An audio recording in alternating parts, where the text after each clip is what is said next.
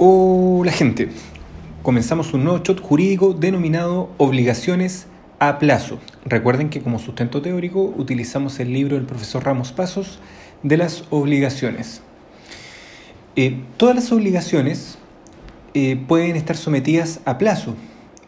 Hay excepciones como las que señala el artículo 1192 que prohíbe las modalidades respecto a la legítima rigorosa y eh, también los pactos de que trata el artículo 1723 en su inciso final.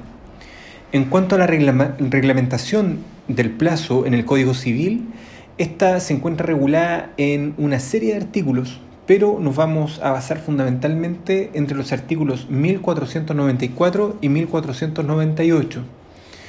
Como concepto, el artículo 1494 dice que el plazo es la época que se fija para el cumplimiento de la obligación y puede ser expreso o tácito. Es tácito el indispensable para, para cumplirlo. En cuanto a los elementos del plazo, debemos recordar que el plazo es un hecho futuro y cierto. Y esa es la gran distinción que tiene respecto a la condición, porque recordemos que la condición era un hecho incierto. De manera que cuando una obligación está sujeta a plazo, el hecho necesariamente va a ocurrir, por lo que no existen plazos fallidos, como si ocurre en la condición. Entonces, em, por esta misma razón, el profesor Ramos Paso señala que esta suspende la exigibilidad y no el nacimiento del derecho. Respecto a la clasificación de los plazos, hay varios tipos. Vamos a ver uno a uno. En primer lugar está el plazo determinado y el indeterminado. El determinado será aquel que se sabe que va a ocurrir. Eh, es una fecha de calendario, ¿ya? el primero de octubre del año 2024.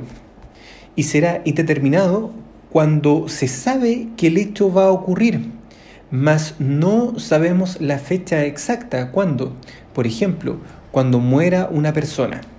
Otra clasificación distingue entre plazo fatal y plazo no fatal. El plazo es fatal cuando por su solo cumplimiento se extingue irrevocablemente un derecho.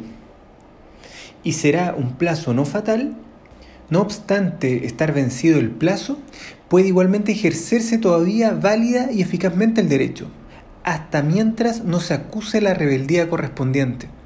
En ese, en ese sentido, recomiendo leer el artículo 49 del Código Civil y también el artículo 64 del Código de Procedimiento Civil.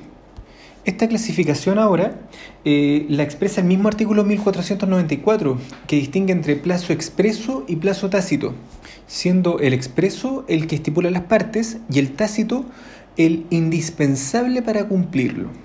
Y acá el profesor da como ejemplo el plazo que tiene, por ejemplo, una persona para entregar una cosa en un determinado lugar, ya que se supone que el deudor necesita para aquello un plazo necesario para llevar la cosa, trasladarse, etc.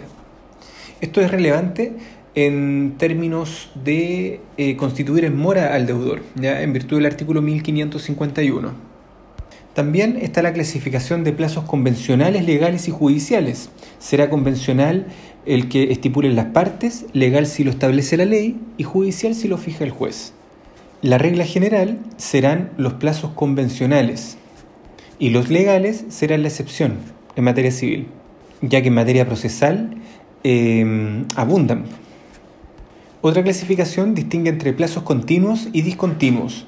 Será continuo el que no se suspende durante los días feriados y los discontinuos es aquel o aquellos que se suspenden durante los feriados. Otra clasificación distingue entre plazos suspensivos y extintivos. Será suspensivo el que marca el momento desde el cual empezará el ejercicio de un derecho o el cumplimiento de una obligación. Y será plazo extintivo el que por su cumplimiento extingue un derecho y la correlativa obligación. Bien, con esto damos por terminada esta parte de la materia. Les mando un abrazo y nos vemos en un próximo show. Chao.